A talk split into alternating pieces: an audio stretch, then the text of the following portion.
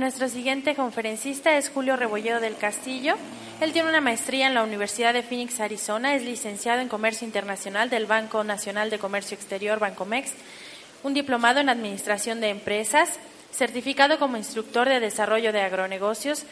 Es director general de Rebolledo y Asociados y auditor fiscal de la División de Comercio Internacional. Adelante, Julio, por favor. Como yo los vi desde la mañana en todas las salas, como que medio así, este, entonces este, los voy a poner a bailar, así que dejen sus cosas en un lugar.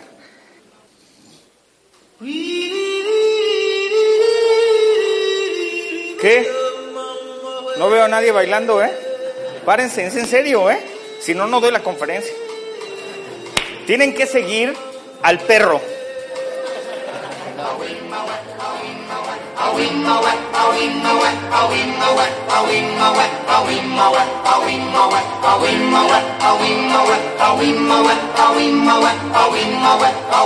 No los veo, no los veo, muévanse, muévanse.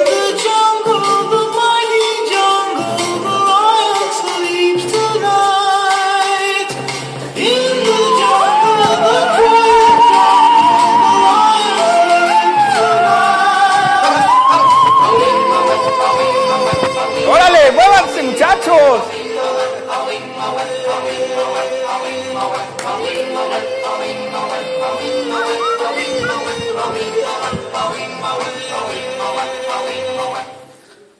Ok. ¿Ya despertaron? Perfecto. Es bien importante que abran su mente, porque para poner un negocio, ustedes son la cabeza. Y el que manda es el empresario. Y si el empresario no tiene ideas, ni tiene iniciativa, ni se atreve, ¿quién lo va a hacer en la empresa? Luego me dicen, Julio, evangelízamelos. ¿Y tú qué? Pues, si tú no participas, no puedo hacer nada. Ok, pero en el networking hay una mesa en donde voy a poder atenderlos personalmente por casos específicos que tengan. O si no, en mi página en internet también hay un foro gratuito, dejan una pregunta y cuando tenga tiempo la contesto, pero... Ok, los 20 errores más comunes que cometen las pymes. Número uno, falta de misión. ¿Qué es misión? Necesito mucha participación. Misión. Sí. Exacto. ¿Para qué existe la empresa? ¿Cuál es la razón, el fin último de la organización? Dirán, bueno, pues es que es muy de moda, a lo mejor es muy in tener una placa en la empresa donde diga misión. Pregúntenle, bueno, no pregúntenle al dueño si ustedes son los dueños, ¿no? Pero pregúntense ustedes mismos si la pueden decir, si me la pueden decir ahorita. Levanten la mano, ¿quién me la puede decir? Bueno, tres, cuatro. ¿Ya vimos? Entonces, es bien importante que no quede nada más como un bonito cuadro. Es la razón de ser de una organización. Y de todos los errores posteriores son desencadenados precisamente por este. Porque la misión, en el momento en que definas para qué naciste, las estrategias van a ser muy diferentes. Y a veces tú podrás decir, es que a fulanito se le ocurrió una buena idea, la voy a copiar. Espérame, ¿su misión es la tuya? Si no lo es, cuidado, porque empiezas a tomar y a copiar estrategias equivocadas. Que le funcionó, qué bueno que le funcionó, pero eso no quiere decir que a ti te vaya a funcionar. ¿Por qué? Porque tendrán nichos de mercado diferentes, intereses diferentes, etcétera. Entonces, la misión es bien importante, que definan qué va a ser mi negocio. Si, por ejemplo, yo voy a hacer un negocio de tortas y defino claramente que quiero dedicarme a hacer tortas baratas, de esas de, no sé, un pan, una tortilla, una imitación de, de jamón y de todo lo demás. ¿Dónde voy a vender ese esas tortas? ¿Cuál? En el metro. Vayan al metro de Hidalgo y... ¿Cómo se llama? Indios verdes con azul, no sé, verde y azul. Ahí hay un negocio de tortas increíble. Las ponen todas así, apiladas unas nada más te las avientan así. Y como el mar de gente te lleva, pues tienes que traer el dinero en la mano para aventárselo y acá por acá la recibes y vámonos. Pero es por volumen. No es mal negocio. El asunto es que te quede claro cuál es tu mercado. Porque si te pones afuera en un corporativo con esas tortas, no las vas a vender. Si dices tú, me voy a dedicar a hacer tortas que nutran a mis clientes, ¿cómo serían las tortas?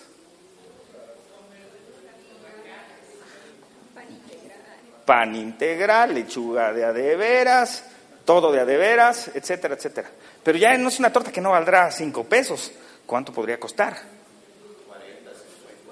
Pues ya por ahí hay una cadena importante y gol, ya saben quién y las venden en un baguette en 50, 60 pesos. Pero hay mercado y hay quien lo compra. Pero cuando entonces en tus estrategias empiezas a, meter de una y de otra, porque no te queda claro tu misión, entonces lo que tú consideras inversión termina siendo gasto. Visión, ¿qué es visión? ¿A dónde quieres llegar? Oiga, ¿no tienen más sillas? por ahí que me consigan, que se las roben de los auditorios donde no hay gente. Digo, para no tenerlos ahí parados. Aquí por ahí, aquí hay un lugar, dos lugares, tres lugares, cuatro lugares, cinco lugares, seis lugares, siete lugares, ocho lugares. Ok. ¿Hacia dónde voy? ¿Cómo quiero ver a mi empresa en el futuro? ¿Y cómo quiero que mis clientes me vean a mí en el futuro? ¿Quién me puede decir cuántas eh, pymes hay en este país?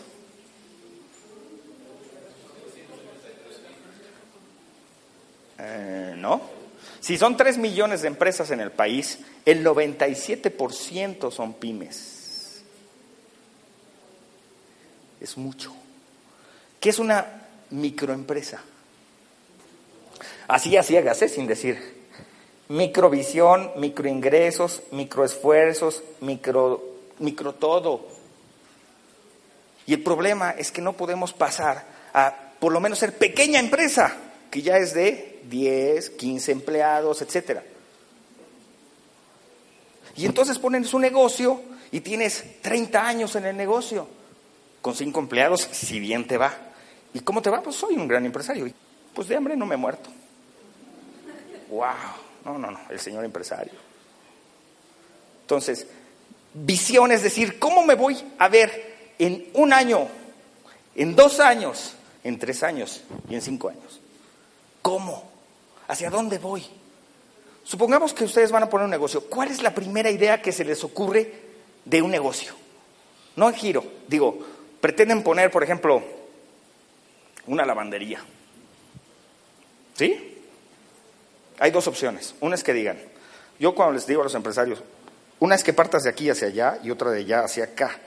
De aquí hacia allá es, voy a poner un negocio, una lavandería, y la pones, ¿no? Con todo el esfuerzo de tu corazón y tu vida. Y dices, si me va bien, pues ya contrato gente. Y si me va bien, etcétera, etcétera, etcétera, y pasan dos, tres, cuatro, cinco años, y dices, pues ya tengo una empresa formada. El otro caso sería, y es ahí donde les digo que hay que tener esa visión. ¿Cómo me veo yo en 10 años? No, pues yo quiero estar ganando unos, pues si quieres tú, unos 100 mil pesos mensuales. Ok, 100 pues mil pesos mensuales. ¿Cómo podría yo tener 100 mil pesos mensuales si la lavandería que hoy tengo me deja 10? Pues tendría que tener 10. De a 10 ya ganaría 100. Ok, en 10 años estoy hablando de una por año. Pero entonces ya me estoy planteando un objetivo. En tres años tengo que tener tres y si no tengo tres, ¿qué estoy haciendo? O algo estoy haciendo mal, o no lo estoy haciendo, o nada más me senté en el camino en una banca a ver a todos los demás pasar. Entonces, planearlo al revés es decir, ¿dónde quiero estar? Yo. ¿Cuánto quiero ganar? ¿A quién le quiero resolver un problema? Y en función de allá hacia acá, construyes tus plazos. Y entonces sacas tu agenda y la llenas de acciones concretas para metas concretas. Porque si todos los días sales y dices, agárrame confesado. Y abres el negocio y dices, pues a ver cómo me va. No podríamos trabajar así.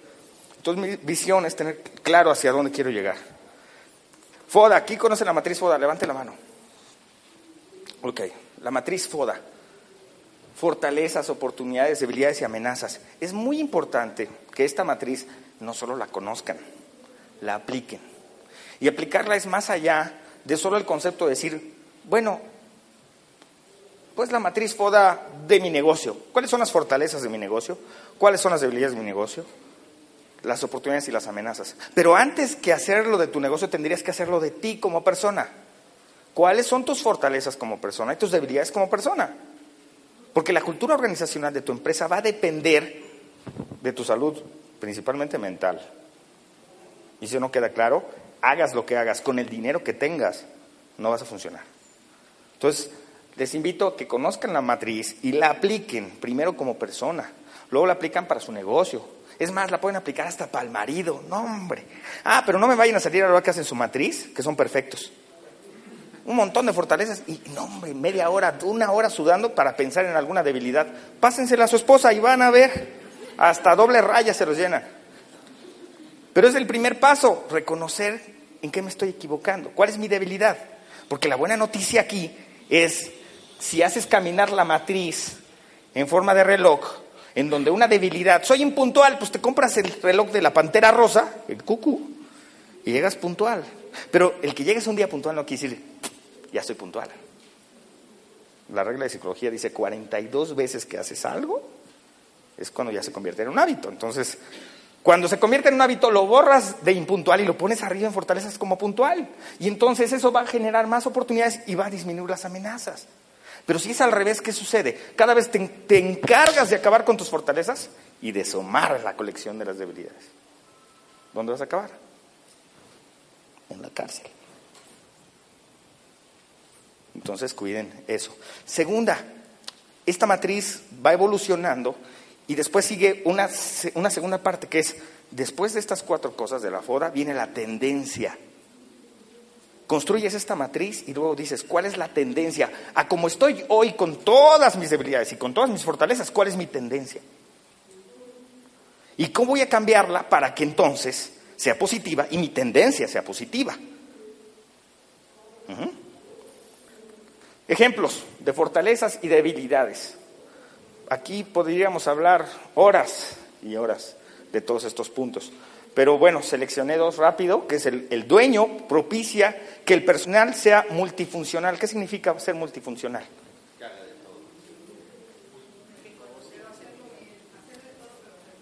Ok, pero es importante que el líder de la empresa, el empresario, o sea, ustedes, entiendan lo importante que es promover que las personas en su organización sean multifuncionales.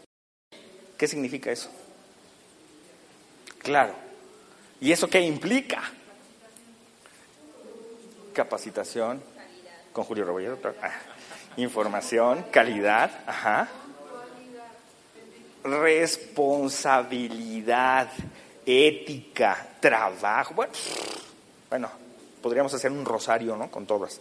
Pero el asunto es que estamos entonces esperando a que alguien llegue y nos diga, con permiso, con permiso, con una barredora y se lleve a todo el mundo. Mientras nosotros seguimos soñando en que nuestro negocio, y todos los días sales diciendo, agárrame confesado. Entonces, si no tenemos visión, no podemos competir. Y la gente que viene a vender aquí, viene con esa visión. Ok, error número cuatro. ¿Les parece conocida esta imagen? Tener una organización, una estructura organizacional deficiente, no se establecen ni delimitan las acciones y sobre todo en las empresas familiares que son casi todas. Y entonces tienes al dueño de la empresa que llega y ve a Juanito y Juanito, ve al banco. Ahí va Juanito a agarrar sus cosas para irse al banco. Y en eso llega el hijo y, ¿qué onda Juanito? ¿A dónde vas? Pues al banco. No, no, no, me urge que vayas y que entregues esto. No, pero es que tu, mi, papá. Ya, bueno, ok, va por la camioneta para llevar el material. Y va saliendo de la empresa y a quién creen que se encuentra. O sea, la señora, y la señora, ¿qué dice?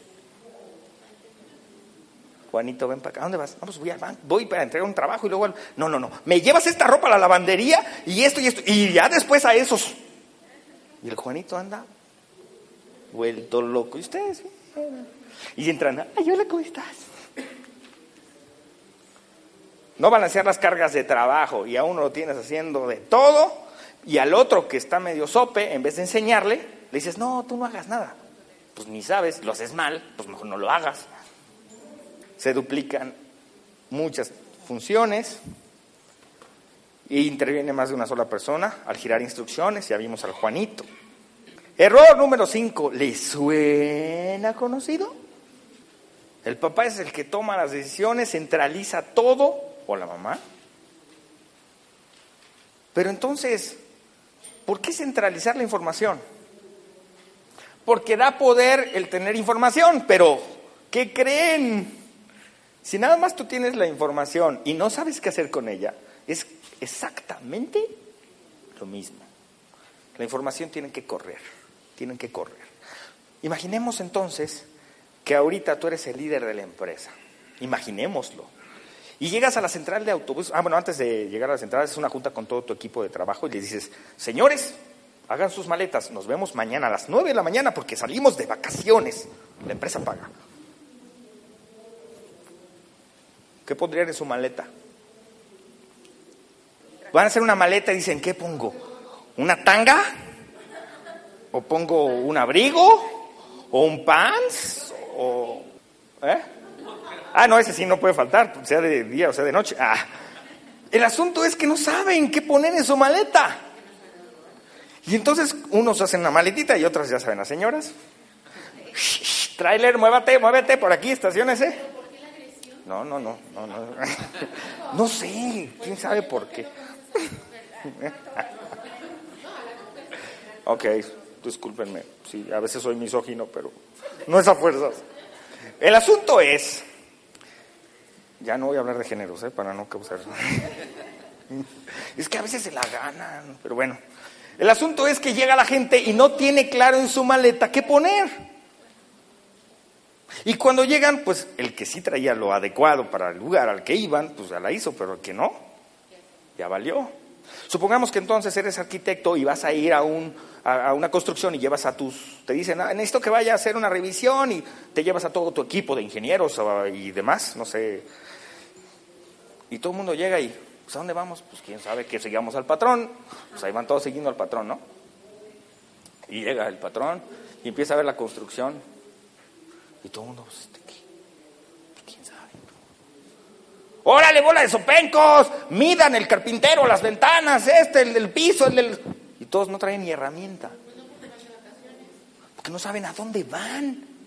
Porque si no se les dice, vamos a hacer esto. Y llegando tú vas a hacer esto y tú esto y tú esto. Porque al fin lo que están buscando es que hagamos un diagnóstico para hacer un presupuesto. ¿Les queda claro? Sí, ok. Entonces ya cada quien carga con sus herramientas. Ejemplos como esos, N millones. Pero cuando quieres centralizar el poder y luego resulta que no sabes, haznos, Señor, de tu rebaño. Imagínate. Es procedimientos, es generar una cultura organizacional. Es comunicación, en pocas palabras. Y entonces termina siendo el hombre orquesta. Error número 6. Carencia de objetivos. No queda claro a dónde vas. Solo el dueño de la empresa o el líder sabe de qué se trata. Y cree que centralizando la información sin comunicar, todos lo van a entender telepáticamente. Y cuando no funcionan las cosas, dice, ah, todo lo tengo que hacer yo. Que no saben hacer nada. Entonces empecemos a definir objetivos en función de mi misión y de mi visión.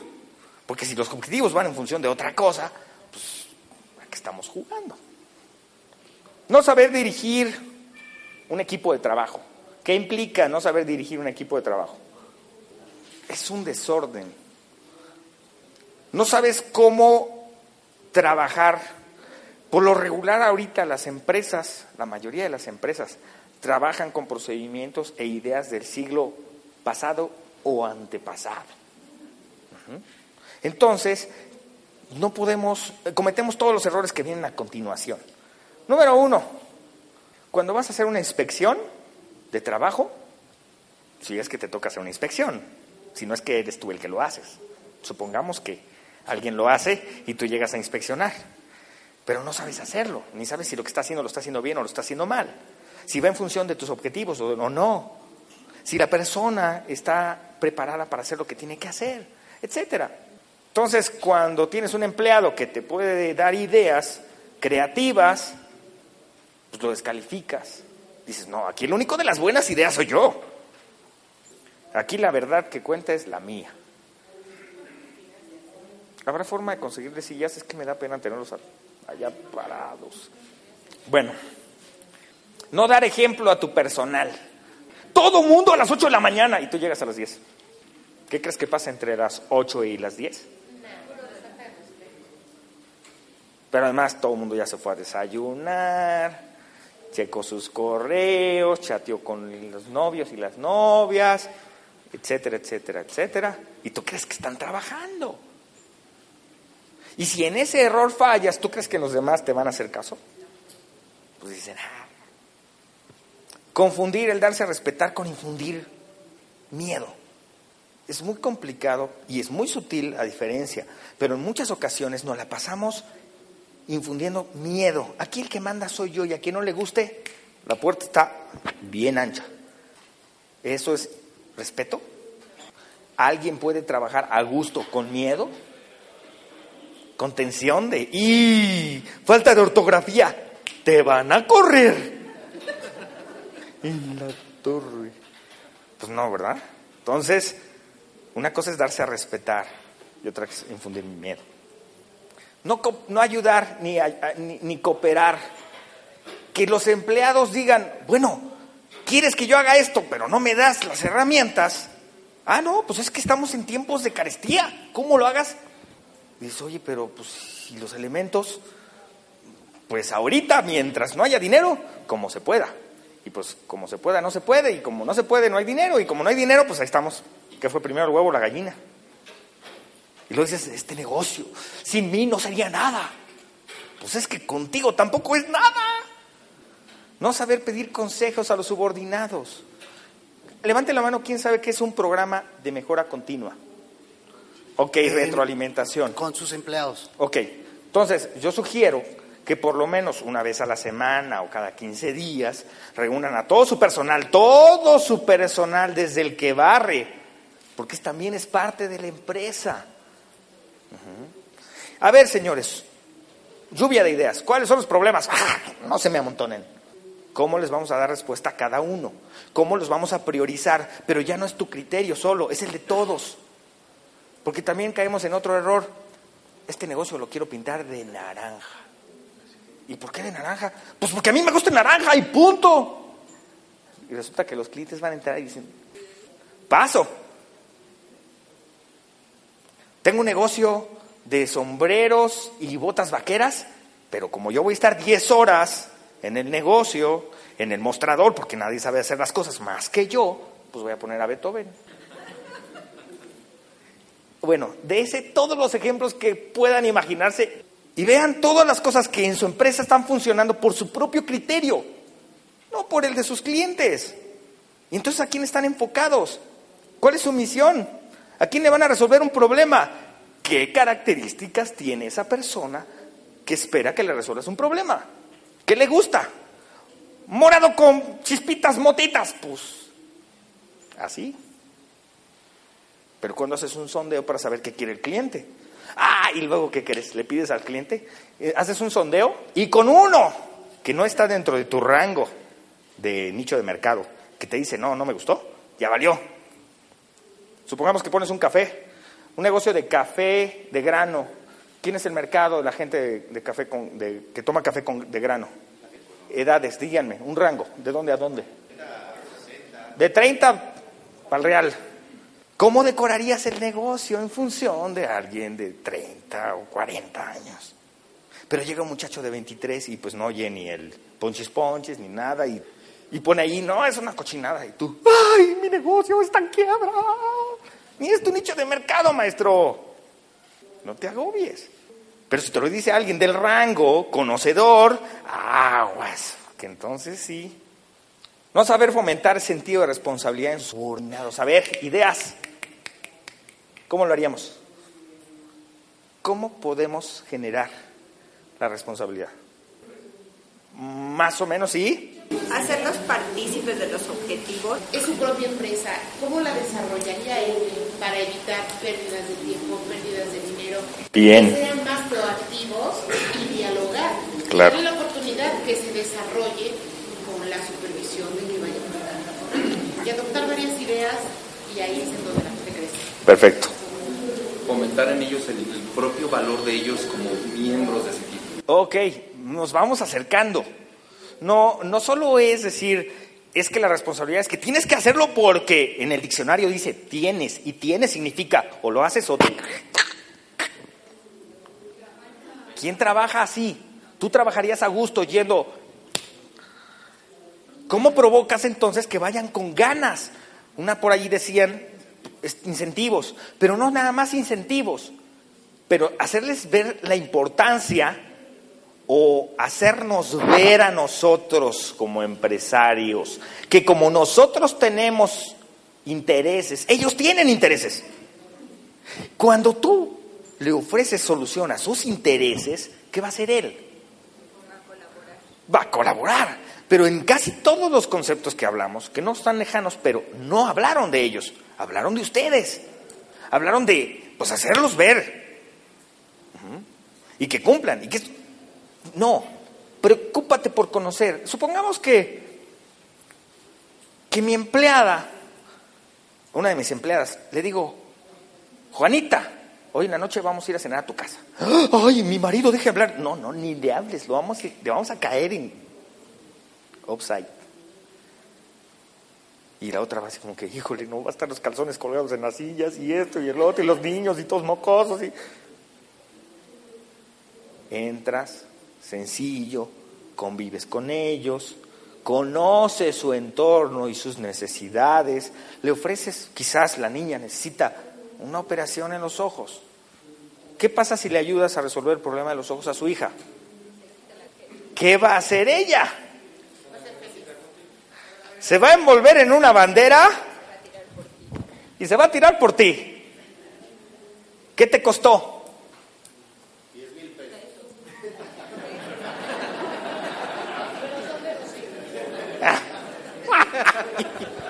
Son de lo peor. No manches. Digo, hago lo que puedo, hombre, pero pues. Te quitó un poco de tiempo y tu atención hacia los demás, no hacia ti mismo.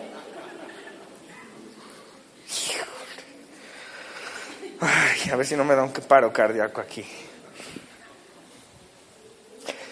Haces hincapié en las normas. Aquí todos a las 8. Me vale si saben hacer algo o no, pero a las 8. Aunque no haya trabajo, pero a las 8.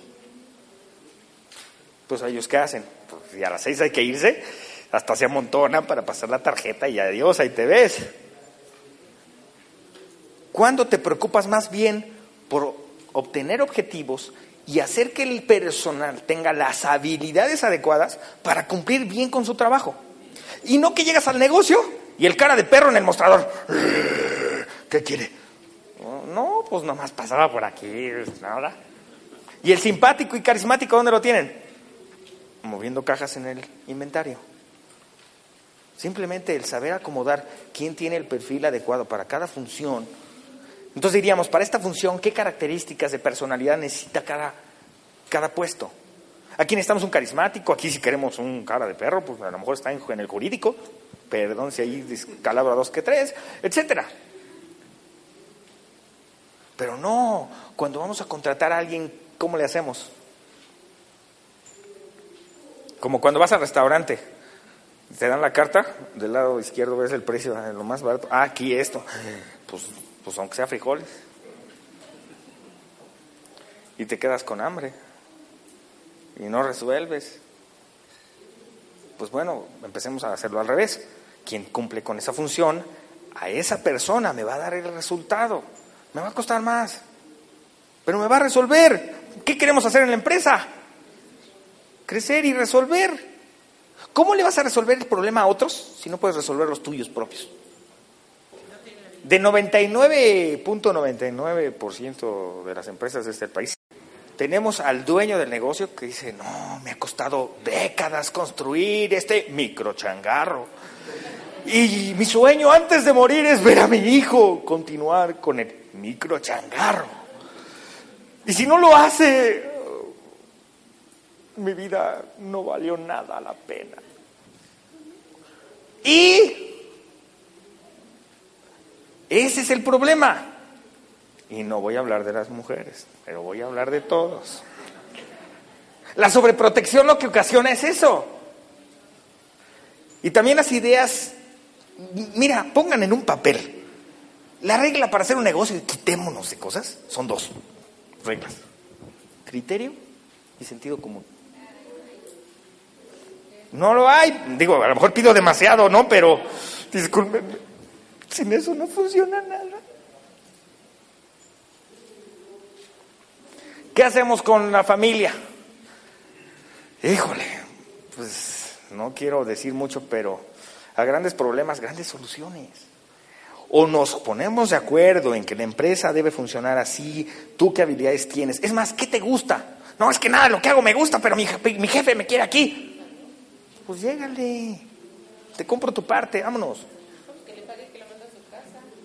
Entonces, tenemos que encontrar solución, pero digo, si no puedes mover a todos, pues entonces tú, eres el que le tienes que llegar para construir algo, pero la regla es, por favor, discúlpeme, pero la, la, la idiosincrasia de los mexicanos, digo de los latinos, no solo los mexicanos, es esa. Llevamos el matriarcado y el patriarcado al negocio. Y aunque el dueño del negocio es el hijo, ah, no, pero yo soy tu papá y... Aguántame, papá. Ah, pero si no tienes el criterio, en el sentido común ni el carácter, pues sí, papá, tienes razón. Ancina. Entonces, pues sí, es una pregunta de los 150 millones de dólares, pero en cada caso en particular tendríamos que ver cuál sería la solución. O agarras y cortas de tajo, o hay todavía forma de salvar esa situación. Este, habría que saber edades, personalidades, muchas cosas, intereses, para saber qué onda. ¿Cómo saneamos esto? conocí a un empresario hace cuatro días que me, me encantó cómo, cómo difícil, pero es un proceso difícil, donde el padre va a morir y dice, hijos míos, aquí está tu parte, aquí está tu parte y arránquense con sus uñas. Y entonces los hermanos civilizadamente dijeron, bueno, si le entro, no le entro, y si no le entro, te vendo mi parte y punto. Y pasó de ser una empresa de 10 años siendo familiar a una cooperativa donde no nada más eran los hermanos, trajeron empleados, etcétera, y la empresa está brincó la brecha, ya no está en los 97% tienen 100 empleados, tiene una empresa muy importante. Pero yo le dije, ya me imagino, el parto y el corte del cordón umbilical ha de haber dolido. Claro que ha de haber dolido. Pero también, digamos, hasta que el papá dijo, me les voy, se empezó a hacer un cambio. 10 años, o sea, si el papá, imagínense, hubiera durado 100 años,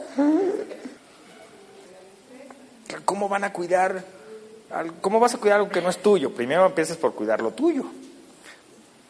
Pero si lo haces que todo sea de todos, pues entonces ya todo el mundo se preocupa. Sin embargo, pues la idiosincrasia a veces no nos ayuda nada. Y entonces, ¿qué creen? ¿Que antes que empresarios tienen que ser? No. Policías. Me hiciste acordarme del chiste de, de los de la... ¿Qué? Era la, la PGR, la Interpol y la CIA, y entonces les iban a soltar un conejo y tenían tres segundos para agarrarlo. ¿No se lo saben? O bien, cuéntalo. Y entonces sale, saltan el conejo y sale la silla, ¿no? ¡Zum! Dos segundos con 50 eh, centésimas. ¡Ah, su madre! Perfecto, ¿no? Y va la Interpol, ¡Zum! Dos segundos. ¡Ah, La PGR. Sale el conejo y ya está en la cajuela. Pues no me diste chance ni de ponerle clic al cronómetro. No, no está en... Que sí está.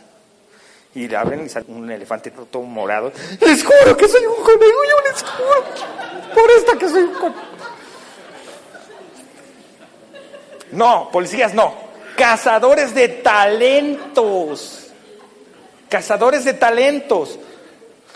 Para que una compañía crezca necesitas pilares. Y esos pilares son talentos. Y esos talentos cuestan.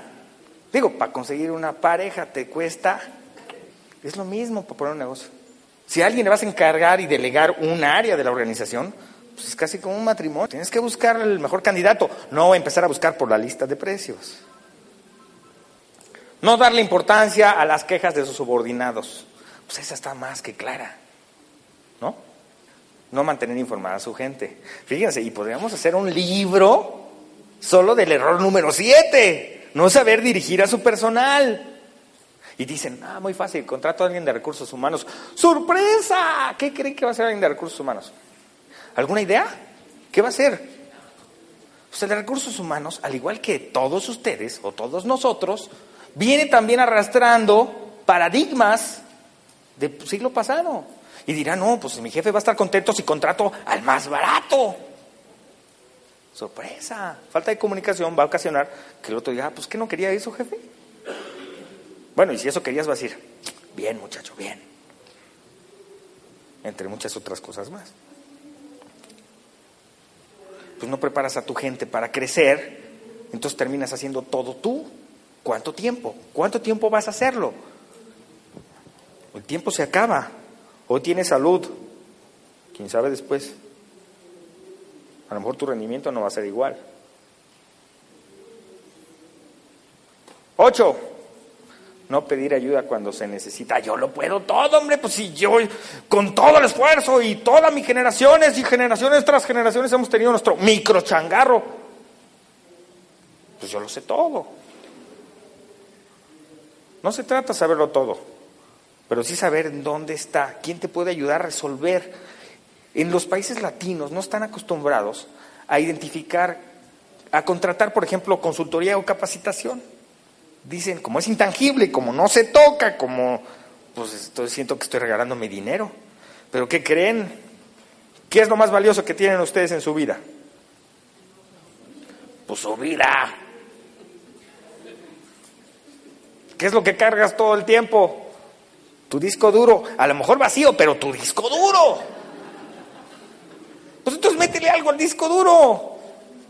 El ser humano, el cerebro del ser humano procesa 4 trillones de bytes por segundo. ¿Cuántos son 4 trillones? Alguien que sea aquí matemático, que me diga cuántos ceros lleva eso. 4 trillones. Es la capacidad. ¿Cuántos creen que utilizamos?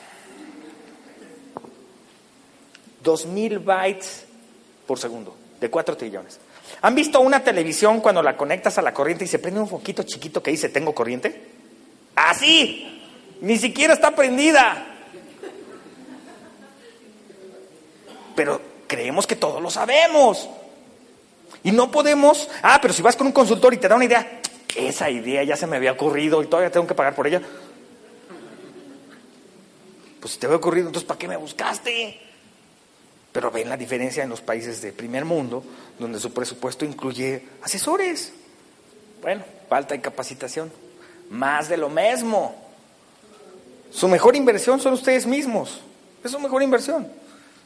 Porque el que te capacites, el que aprendas, el que te atrevas a hacer cosas distintas. ¿Quién te puede decir si haces algo bien o mal? Pues alguien que ya lo vivió. Yo he quebrado muchas empresas, así como me ven. Lo que vengo a decirles nada más, ¿qué no hacer? El currículum es lo de menos. Y no acabas como los gallegos que van a robar un banco, ¿se lo saben? Que llega, están los gallegos ahí, Manolo y Venancio, pa, pa, pa, pa. Y entonces abren el buquete y se asoma Manolo y ya estaba ahí un policía con la macana y ¡suas! que le revienta la cabeza. Entonces se agarra y sale y le dice el otro Venancio, ¿qué te pasa Manolo? ¿De qué te ríes? ¡Rómate! No saber vender y también la indiferencia a los mercados. A ver, ¿qué les dice esta, esta imagen? Ok, en el siglo pasado y antepasado, pregúntenle a sus papaces, ajá, los negocios eran así. Imagínense, bueno, ¿quién ha visto películas de Pedro Infante? Levante la mano. Hay todos. No vi que todos levantaran la mano, no podría decirlo. En un sondeo, pues no.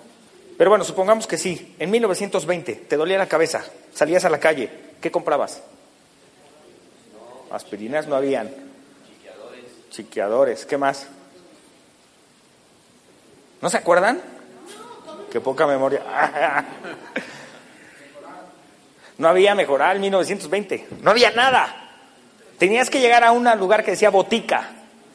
Y entonces entraba, entre un montón de mencurjes y hierbas te hacían algún preparado. Pero cuando llegabas, ¿a poco estaba todo en colores iluminado y, y una decana en la puerta y decía, pásale? Estaba la puerta cerrada. Tenías que llegar y... Y después de media hora, porque eran de esas casas que son así, y la otra señora, bueno, señor, con las greñas así, abría la puerta y decía, ¿qué quieres? Y te decía, y decías, es que me duele la cabeza. Y te cierra la puerta y tú no supiste si te dijo, espera, no esperas, ¿qué haces, no? Y ahí estás sentado en la banqueta y el otro está haciendo menjurjes. Media hora después abre la puertita y te saca, te dice, son, es un peso. Y dices, "Oh". Pues bueno, ya le pagas entonces ya te da tu producto y te cierra la puerta. Es esto.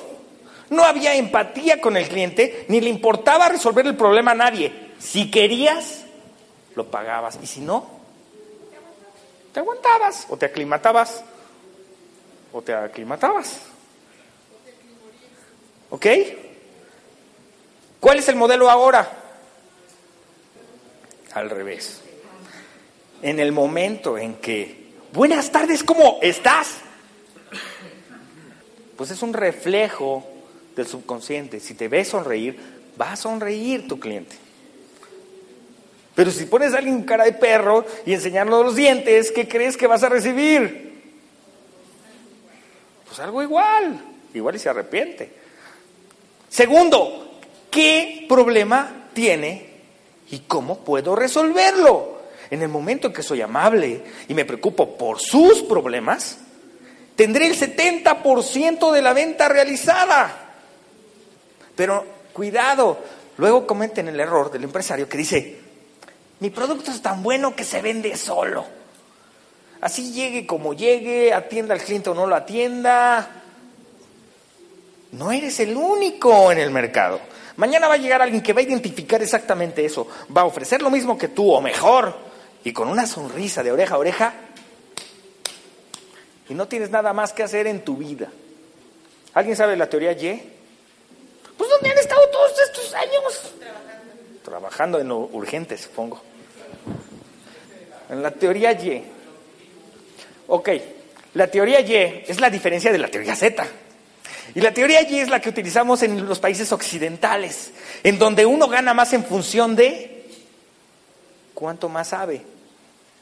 Y tú puedes llegar a Estados Unidos y decir, necesito que me arreglen las vigas. Entonces abres la sección amarilla y encuentras carpinteros. Y dice, carpintero, 40 años de experiencia. ¡Oh! No, pues este seguro que le sabe a las vigas. Y antes de llamar, ves otro que dice, 40 años especializado en vigas. No, ¿cuál te va a salir más caro? O bueno, más costoso. El especializado, pero te lo va a arreglar. Entonces, ¿qué pasa si el señor ya no tiene la capacidad, no sé, se corta un dedo o algo le pasa y ya no puede hacerlo? ¿A qué se dedica? Pues a, hacer, a dar conferencias. Entonces, la teoría dice que puede ser muy buena una cosa, pero te sales de ahí, ¿qué más haces?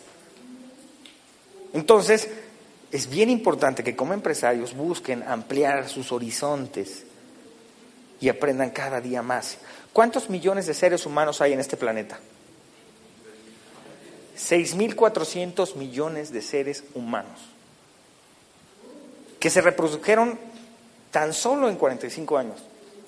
En los 60 eran 3 mil millones. Ahora díganme ustedes, 6.400, ¿en cuánto tiempo vamos a hacer 12 mil millones?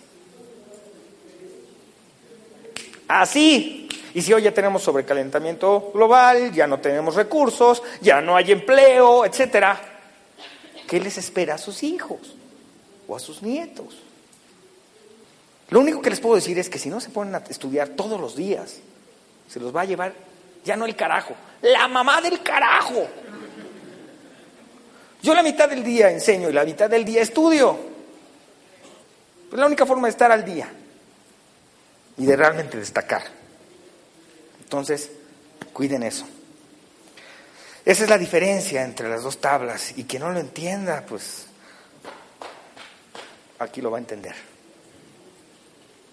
Y pues la indiferencia del mercado lo único que va a provocar que un día estés ahí diciendo, cuando yo era empresario y tenía mi gran, bueno, no mi gran microempresa. Sí, tenía dos empleados que dependían de mí. Once, no sabes quién es tu mercado meta. ¿A quién vas dirigido? No todo el mercado es tu mercado. Hay uno en particular que te está esperando. Tienes que saber perfectamente cuánto pesa, cuánto mide, a qué huele, a qué no huele, qué le gusta, qué no le gusta, etcétera, etcétera, etcétera. Y si no tienes esos conocimientos, pues estás como pegándole a la piñata con los ojos cerrados. Y cuando le pegas, ¡wow! Si le pegas. Y entonces, ¿qué hacemos? ¿Qué nos dice la idiosincrasia? Pues el fast track.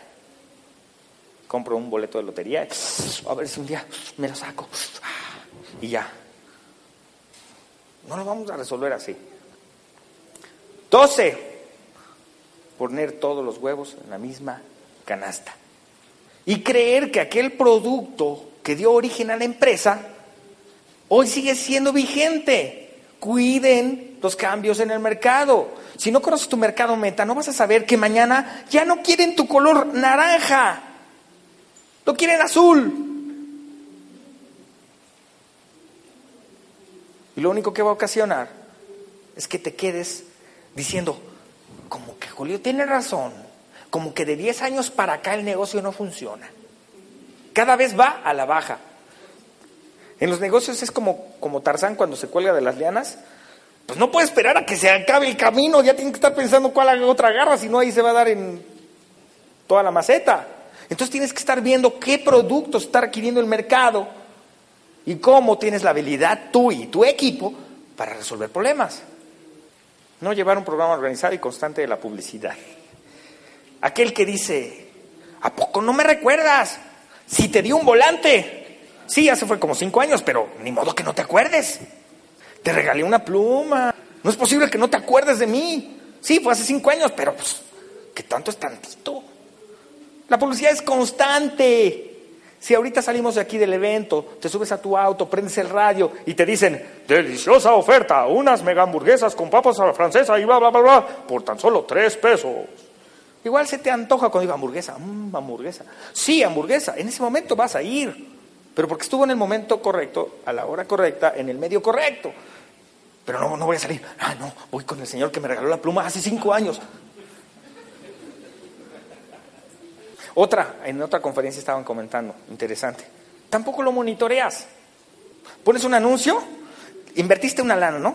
Pone que le pusiste, no sé, 20 mil pesos a, al periódico, y le metiste 40 a la radio y le metiste. Y cuando llega no le dices, pues, como, ¿por qué me dio Santa Rosa a mí? Porque te da pena preguntar. Pero entonces tú no sabes si el 90% llegó por el periódico y dices, no, al periódico le voy a dar aire. Ok, ahí les va el ejemplo. Contadores, abogados, fiscalistas, diseñadores gráficos. ¿Qué más necesitas? Todo lo que contrates en tu empresa, que tiene la visión, igual que ustedes, de pues no tengo lana, entonces pues, el, el, diseñador gráfico con tal de vender va a decir, ¿qué quieres que sea? Un perro con orejas amarillas, perfecto. Si vas a pagar, pues el que paga manda. Y entonces dices, bueno, ¿para qué pago un diseñador? Si mi hijo está saliendo de la escuela, está estudiando diseño, pues que lo haga él. Y bueno, pues un contador, pues también te consigues uno barato y también te consigues un abogado barato y todo te lo consigues barato. ¿Y dónde vas a acabar? O quebrando. Claro. Además invertiste una bueno, invertiste una lana y resulta que tu mensaje es el que se perdió en el universo. O sea, nadie lo vio, está ingeniosamente construido para que nadie lo vea. Y además pagaste por él.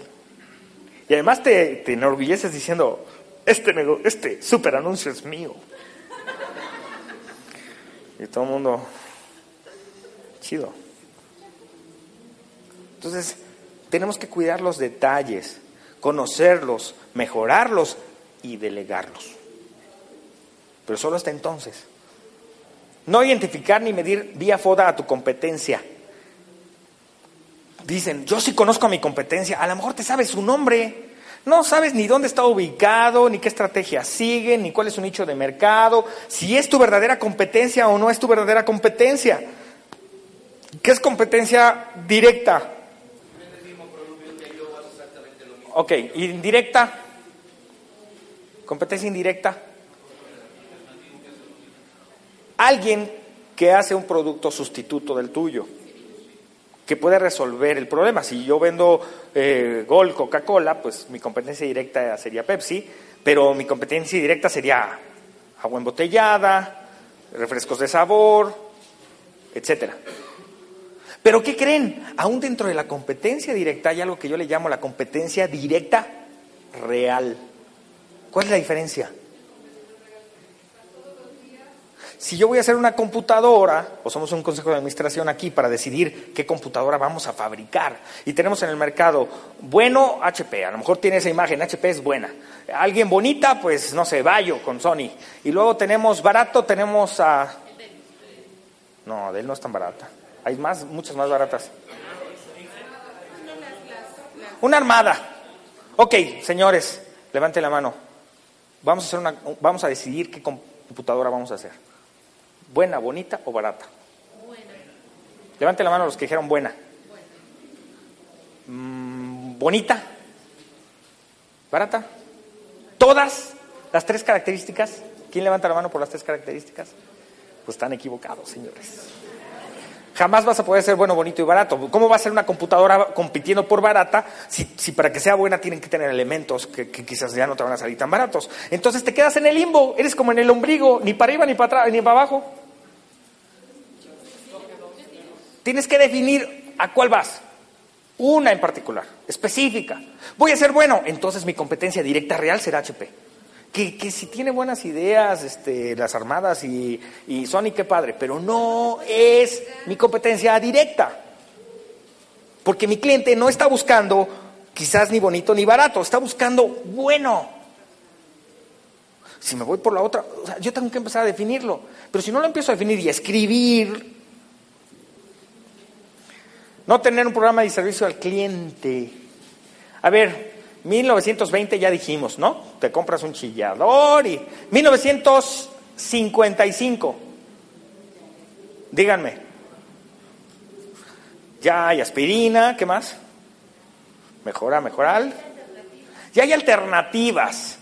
Cuando llegas al negocio, ¿está cerrada la puerta? No, ya está abierta. Hay venta de mostrador. Hay un horario para llegar al negocio. Sí, eso sí, bien padre, ¿no? De 9 a 2 y de 4 a 8. Hoy, ¿qué diferencia hay con 1920 y 1955? Está abierto las 24 horas, servicio a domicilio. Muchísimas más alternativas. Hay alternativas de todo tipo. ¿Qué más? Claro. ¿Qué más? Garantías, muy buena. ¿Qué más? En cada esquina. ¿Se dan cuenta la lista de cosas que hoy un cliente exige de una empresa en el mercado? Va a querer todo eso, va a querer una lista inmensa, inmensa. Y tú pones en tu misión ser la mejor empresa. Pues pasa de ese para ponernos igual. ¿Mejor en qué? Y mejor según quién. A lo mejor para ti eh, una buena empresa es sea puntual. Y alguien diga pues que sea barata. Y alguien que diga que tenga calidad. Y alguien que diga que me entreguen un domicilio. Entonces no puede serlo todo. Entonces tu misión tiene que quedar claro. El mejor en esto en particular. Y para este nicho de mercado. Pero si no tienes claro eso y quieres, imagínense, pues somos 97% de las empresas micro de este país, son Superman. Quieren ser las mejores en todo y no pueden serlo en una sola cosa. Y ahí se les va el mercado. Imagínate que eres chef y llegan 20 personas y te dicen, yo quiero unos huevos estrellados y yo quiero un, filete y yo y tú. Y además nada, te sale bien. Pues entonces dices, ¿saben qué? Yo nada más hago huevos con jamón, punto. Pero son los mejores huevos con jamón del planeta. Y mira, por esta que sí. Porque ya después de 50 veces que lo hagas, pues ya si no, ya te puedes colgar de un buen, de un buen árbol. Falta de controles administrativos. Uh. Podemos hacer una Biblia. Una Biblia. Dije, los 20 errores más comunes de 200, ¿eh? Pero todos tendríamos que hacer un seminario completo de dos semanas. Sí, ¿verdad? pues bueno, pues chequen mi página comercial. Este, juliorebolledo.com. Así de sencillo. Sencillito y carismático. Falta de controles administrativos. Y aquí es donde entraba lo que comentaba, ¿cómo te llamas? Janet. El diseñador que pues hace lo que tú quieres que haga, porque pues al fin vas a pagar y aunque termine siendo una mugre. Pero cuando tienes un diseñador que dice, ¿a qué nicho de mercado va dirigido? Y que te empiece a hacer un cuestionario que tú digas, y todo, todo eso para hacerme un logo, es que no te voy a hacer un logo que no vaya para tu nicho de mercado, no te va a funcionar. Igual un contador, ¿qué quieres? ¿Evadir impuestos o irte por la buena, por la derecha?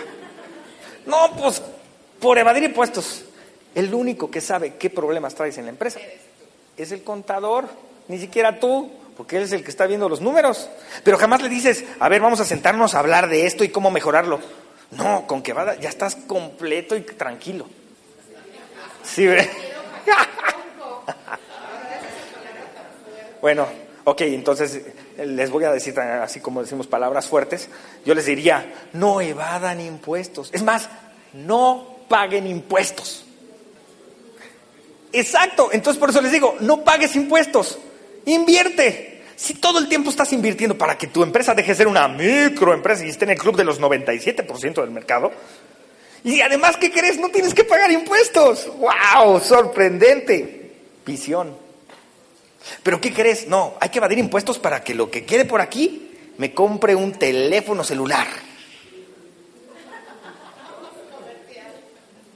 Entonces, o sea, lo puedes meter por parte de la empresa y deducirlo. Terminas con, no, voy a comprar un coche, pero para mí. Haznos, Señor, de tu rebaño. Es que no, es falta de criterio y sentido común. Eh, los empresarios exitosos ni siquiera tienen estudios. Muchos no tienen estudios. Vete al mercado de abastos. No, no, no pueden meter la mano a la bolsa para sacar un montón de billetes. Pero tienen sentido común y criterio. Ya quisiéramos tener un Ferrari como el de ellos, o un Porsche, o un, aunque esté todo con lucecitas azules, pero. Falta de evaluación y seguimiento. Pues si no tenemos nada definido, pues ¿qué vamos a evaluar tú? ¿A quién vamos a seguir si no hay a quién seguir? Implantas una estrategia en tu empresa y jamás te das cuenta si funciona o no funciona. Y entonces traes un montón de pasivos atorados, de estrategias, que además ni funcionan. Porque no, no existe un monitoreo para identificar en qué momento funciona y en qué momento sale vaya Dios. Dice Deming, no puedes mejorar lo que no controlas. No puedes controlar lo que no mides y no puedes medir lo que no defines. Entonces, primer paso, define algo. Después lo mides. Después lo controlas y ya después se te puede ocurrir cómo mejorarlo. Pero te la pasas queriendo mejorar lo que ni siquiera está definido. No llevar una buena administración financiera, lo que decíamos. Dinero llama dinero. Dinero llama dinero. Saber hasta dónde te puedes endeudar. Ah, no, pues si te dan créditos, uff, bienvenidos, todos los que puedas. Y luego, ¿cómo los pagas?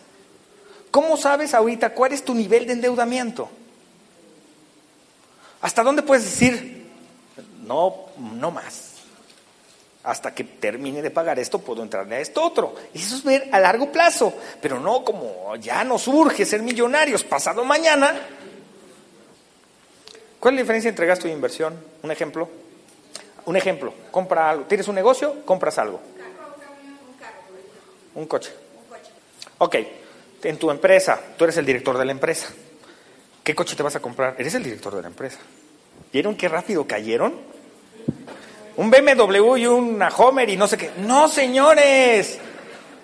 O sea, eh, si están en el club del 97% de microempresas de este país, ¿para qué te compras una Homer? Bueno, comprar un terreno es una inversión, pero tener el dinero parado, porque aunque genere, si en el momento la empresa necesita liquidez, pues lo mejor es que, esté invirtiéndose en cosas que te estén generando constantemente trabajo. Cuadrante de lo que son los productos en el inventario. Tú tienes un cuadrante uno donde tienes un producto que se mueve mucho y que te deja un buen margen de utilidad. Es tu producto estrella. Cuadrante 2, un producto que se mueve mucho, pero que te deja un mínimo margen de utilidad. Un producto gancho. Por ejemplo, en un Oxxo o una Coca-Cola. ¿Ok? Cuadrante 3, se mueve poco, pero te deja un alto margen de utilidad. Cuadrante 4, ni se mueve ni te deja utilidad. ¿Qué hacemos? ¿Qué hacemos con el cuadrante 3? Se los repito, se mueve poco, pero te deja un alto margen de utilidad. Tendrías que controlar el flujo de tu inventario en ese sentido. Es decir, un mecánico me dice, es que ahí entran las computadoras de coches, porque se mueven poco, pero cuando las vendo, pues, me gano una lana. Ok, ¿cuántas tienes en el inventario? Diez. ¿Cuántas moviste el año pasado? Tres. ¿El año antepasado? Tres. ¿Cuántas deberías tener en inventario este año? Tres, quizás cuatro. Lo demás, muévelo, véndelo. Para meterlo en el cuadrante uno, que es donde está el billete. Y los del cuadrante cuatro, ¿qué hacemos? Vámonos, en la compra de este, del uno te llevas el dos, o en la compra del dos te llevas, digo, el cuatro. Pero que se vaya. Porque si es, si imagínense en una farmacia y se caduca, pues ni regalado. Entonces, el no saber eso, muchas empresas tienen todo lo que necesitan de financiamiento en el inventario. 19. Ah, le sonará conocido. ¿Alguna vez lo han visto esto? No, ¿verdad? Los ingresos del negocio son mis ingresos y mis ingresos son mis ingresos. Entonces, pues todo lo que salga del negocio, al final cuentas, es para darme el gusto. Soy el dueño de la empresa. Cuidado. El negocio del negocio es del negocio. Punto. Abre el cajón y empieza a descontar proveedores, inversión, mobiliarios, empleo, etcétera. ¿Cuánto te queda? Pues igual no te queda nada, pero tú abres el cajón y ves dinero y dices, yes, vieja, hoy nos vamos al cine. Oye, pero el proveedor, ya veremos qué mañana le inventamos. Pero hoy, emocionalmente, me lo merezco. El 97%, pero el 97% de la población de este país, más de 97 millones de mexicanos, viven con menos de 12 mil pesos mensuales. Papá, mamá y un hijo, ¿la hacen con 12 mil pesos mensuales? Digo, subsistir, nada más. Entonces, imagínense de qué tamaño está el estrés de todos los que estamos aquí. Y ese estrés que te lleva, pues mis broncas, son mis broncas, pero hoy me lo merezco. Y vámonos a Liverpool. Y le vas cargando mañana, ay, güey, ¿por qué me pesa tanto el costal? pues sí pesa, pero me lo merezco otra vez. Y te flagelas hasta que te agotas. El problema emocional provoca el 90% de los problemas en las empresas. Empieza a controlar tus emociones, no invertir cuando se está generando dinero. ¿Cómo podríamos hacer para no tener ni vacas gordas ni vacas flacas? Buscar un equilibrio. Pero para eso, ¿qué crees que necesitas? Treparte en tu bicla y mirar hacia adelante para decir, en la medida que conoces tu negocio y puedas decir, en enero me va mal, en febrero me va bien, en marzo me va mal, ok, entonces cuando sientes que va a haber un bache, pues ahorita que tienes la vaca gorda, preverlo. Mira, es como, es como, como el mismo control, el mismo esfuerzo que hiciste para que creciera el negocio y que de repente se desboca, pues tienes que ponerle sus ciertos seguros para, para que tú vayas como llevando el cauce del agua. Porque si no, te desbordas y también el exceso es malo. Si el crecimiento es demasiado y después no lo puedes controlar, lo más probable es que las próximas decisiones que tomes sean equivocadas. Entonces, ¿qué dices? Híjole, me siento raro. ¿Por qué? Porque me está yendo bien. Y eso como que nunca lo he vivido. Entonces te encargas tú solo de sabotearte para regresar a la zona de confort. Porque dices, aquí está mal, pero pues ya lo conozco, ya estoy acomodado. Es más, dejé el asiento calientito. Entonces, cuiden eso. Tendríamos que entonces ver cómo ir creciendo de manera organizada. Y cuando la empresa está creciendo así, necesitas elementos con talento que te ayuden a decir, yo me encargo de esta parte, yo de esta, yo de esta. Ah, bueno, empezamos a ser un brazo más grande. Pero si no te pasa como Jacinto, y le dice Jacinto, tiene un negocio impresionante, ¿no? De esos que se desbordan. Y, y le digo, oye, pero Jacinto, tu negocio está tan bien que ya deberías tener sucursales. ¿Por qué no las tienes? Pues como me parto en tres. Haznos, Señor, de tu rebaño. No se trata de que te partas en tres, se trata de que te sepas delegar y que debas, de, sepas definir y dejar un líder en cada lugar. Por eso ya lo dijimos, como dice Deming, defines, mides, controlas, mejoras. Y si empiezas a tener una persona en cada una de esas áreas, podrás batear esa situación. Muchas gracias.